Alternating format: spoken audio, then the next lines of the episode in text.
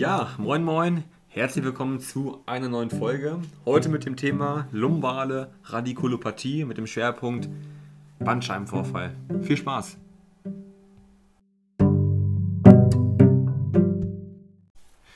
Zur Definition.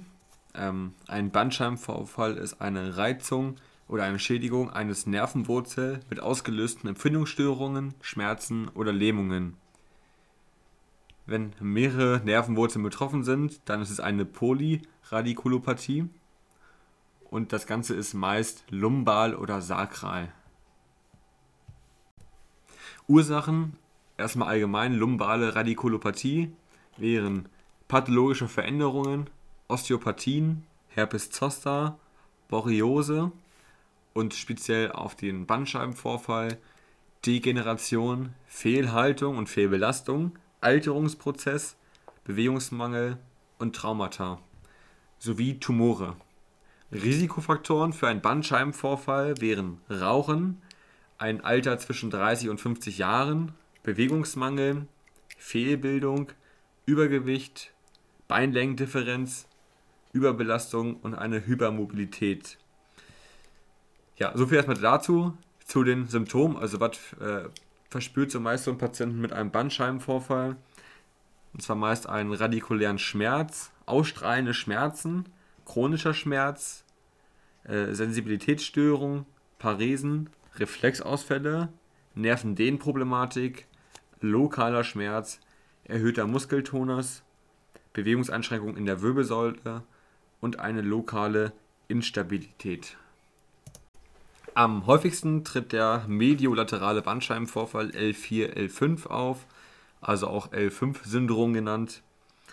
Hier verspürt der Patient Schmerzen an der Unterschenkelaußenseite bis hin zum Fußrücken bis zum großen Zeh rein. Paresen wären im Musculus extensor hallucis longus, im Musculus tibialis anterior und im Musculus gluteus medius. Und gegebenenfalls wäre hier der Tibialis Postreflex vermindert. Zu den Schweregraden, da haben wir drei Stück. Einmal die Protusion, das ist die Aussackung ohne Verletzung der Außenzone. Den Prolaps, also der Ring reißt und der Kern tritt aus. Das ist dann der Bandscheibenvorfall. Und ein Sequester, das ist die Abtrennung von ausgetretenem Galatkern. Ja, und dann geht man ja meist mit äh, diesen Symptomen dann zum Arzt, wie ich vorhin schon meinte. Und ähm, das Ganze wird dann diagnostiziert über die Inspektion. Die Beweglichkeit wird überprüft. Eine Druckschmerzüberprüfung findet auch statt. Dann äh, macht der Arzt ganz viele Muskeltests, Sensiprüfung, Reflexprüfungen, eine Palpation, Röntgen, CT und MRT. Also dass man dann auch mal bildgebende Verfahren hat, ähm, wie das da jetzt im Rücken auch aussieht. Oftmals sogar geht ein Patient zum Arzt ohne irgendwelche Beschwerden in der Bandscheibe oder ähm, die darauf folgenden Symptome.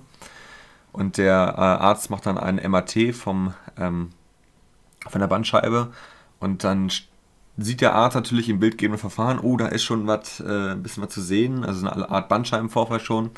Aber das ist äh, häufig auch gar nicht die Ursache für die Beschwerden. Also so ein Bandscheibenvorfall ist auch ganz häufig äh, asymptomatisch.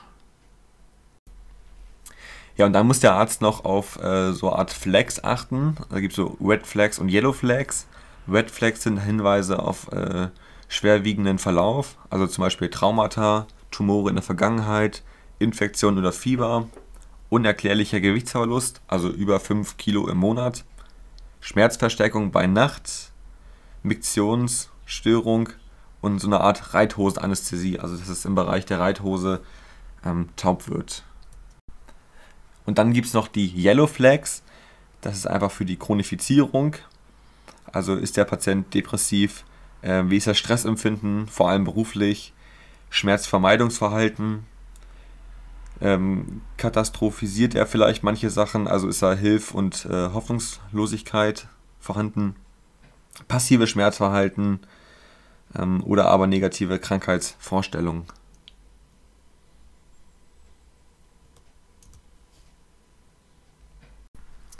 Zur Behandlung.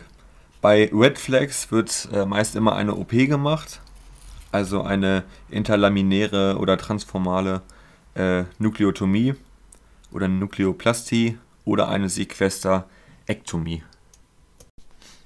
Bei einer konservativen Therapie würde man äh, interdisziplinär arbeiten, also Zusammenhang mit Physio, ähm, je, nach den, je nach Symptomen natürlich, ne, mit dem Arzt und so weiter. Ähm, ja. Zur Prognose.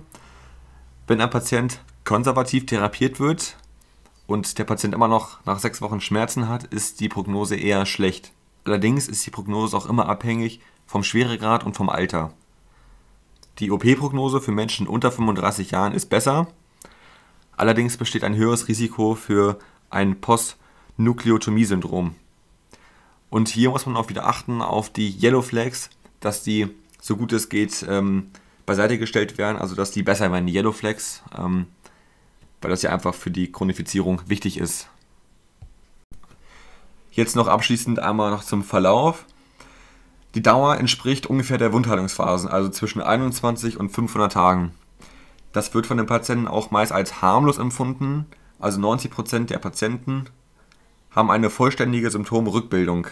Eine spontane Heilung ist möglich und die Chronifizierung ist möglich je nach äh, psychosozialen Faktoren. Und als letzten Punkt, 90% aller Patienten sind nach sechs Wochen wieder arbeitsfähig.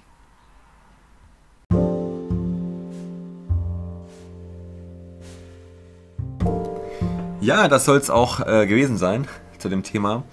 Ähm, Bandscheibenvorfall oder äh, lumbale Radikulopathie klingt immer erst ganz dramatisch, aber vielleicht ähm, empfindet das jetzt der eine oder andere jetzt als nicht mehr so dramatisch, ähm, gerade mit dem Verlauf oder Prognose, dass es doch meist immer ganz gut ist. Ähm, ist natürlich immer abhängig von verschiedenen Faktoren, aber naja. So, ähm, ja, das war's mit der Folge. Ich hoffe, es hat euch gefallen und ähm, ja, bis dahin, bleibt gesund. Ciao, ciao.